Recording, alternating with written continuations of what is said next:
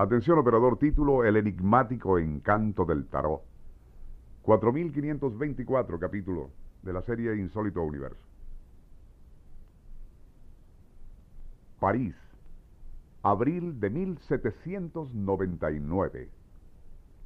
En altas horas de la noche, Napoleón Bonaparte, recién nombrado cónsul de Francia, recibe en su despacho a un curioso personaje.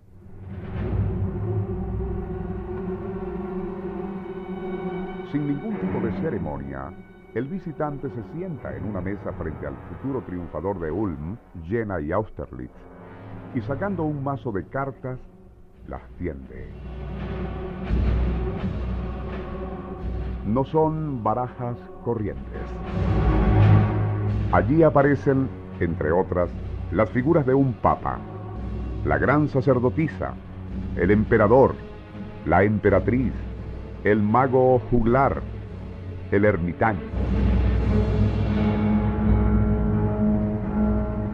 El sol y la luna, también el demonio y la muerte. Los amantes y la rueda de la fortuna.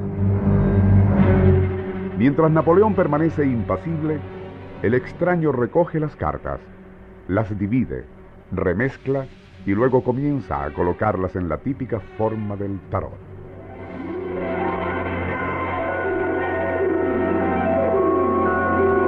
Nuestro insólito universo. Cinco minutos recorriendo nuestro mundo sorprendente. Se ignora qué apareció en aquellas barajas del tarot para Napoleón pero al rato, éste ordenó que arrestaran al visitante. Varias semanas después, y ya liberado el barajista, se repetiría la misma ceremonia y con igual resultado de cárcel para el experto en tarot. Según parece, aquellas cartas una y otra vez predecían triunfo y gloria para Bonaparte, pero después amargura y derrota. Peor aún, anunciaban las infidelidades de una mujer con la cual el corso aún no tenía relaciones, Josefina. Sea cierto o falso lo anterior, de algo no cabe duda. Hay gentes que creen firmemente en lo que aparece en las barajas del tarot. Tanto reyes como plebeyos, y desde épocas muy remotas, las han respetado y temido. Se piensa que a través de sus imágenes quien sepa hacerlo puede penetrar al ámbito de lo desconocido y conocer el futuro.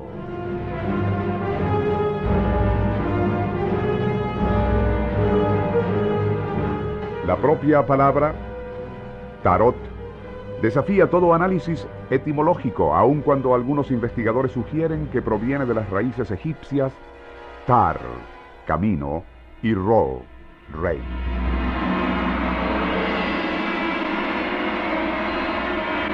Otros afirman que las 22 barajas principales del tarot, conocidas como Gran Arcana, corresponden a las 22 letras del alfabeto hebreo, uniendo así a estas cartas con las recónditas escrituras de la Cábala. Émile Grillet de Givry, en su antología del ocultismo, afirma, la verdad es mucho más hermosa e inquietante. El tarot no tiene origen por lo menos dentro del ámbito de lo humano.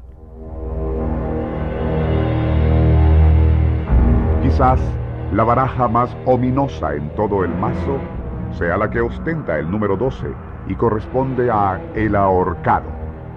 Se dice que hombres valientes han temblado cuando éste les aparece en su tarot.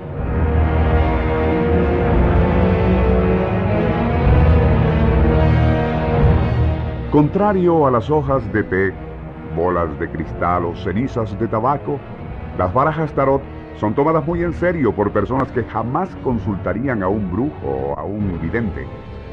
Muchos piensan que las tarot son infalibles y una vez que surge alguna predicción a través de ellas, ésta se cumple en forma inexorable. El juego de barajas tarot más antiguo del mundo incompleto por cierto, se encuentra en la Biblioteca Nacional de París. es de tal mazo del cual se han hecho las miles de reproducciones que hoy circulan por todo el mundo.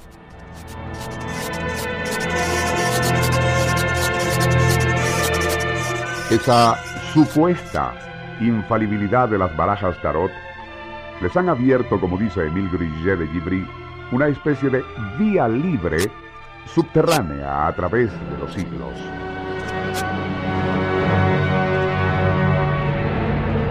Una que a pesar de las persecuciones por parte de autoridades religiosas, políticas y científicas, ha permitido continuar estableciendo su dominio, creando una tribuna y revelando, según opinan los creyentes, muchos de esos arcanos secretos que tanto la historia como el futuro guardan con celo.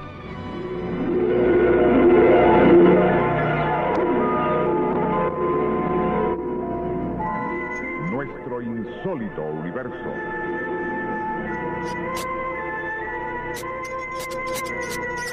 Libreto y dirección.